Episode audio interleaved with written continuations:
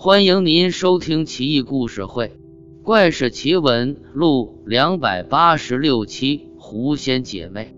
古时候，在河北沧州马洛坡，有一位寡妇卖面为生，每日卖剩的面用来奉养婆婆。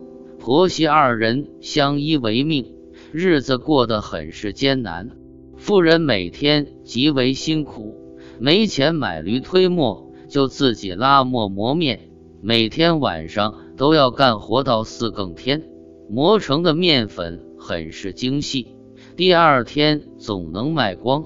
几年后，婆婆病故，妇人安葬好婆婆之后，在荒郊野外碰上两个婀娜少女，少女上前打招呼：“姐姐，我们同屋住了二十年，还认识我们吗？”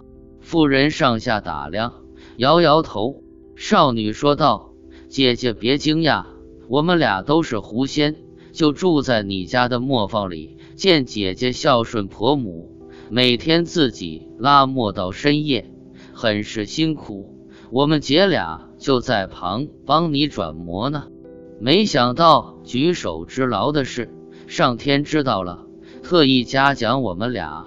如今功德圆满，我们要飞升成仙了。”我们能有今日，多亏了姐姐的带头模范作用。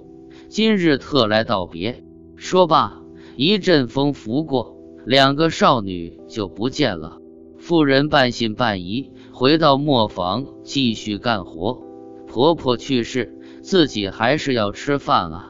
再去拉磨，却无论如何都拉不动了。这才明白狐仙所言非虚，不禁怅然若失。左思右想，没有活路，他放声大哭起来。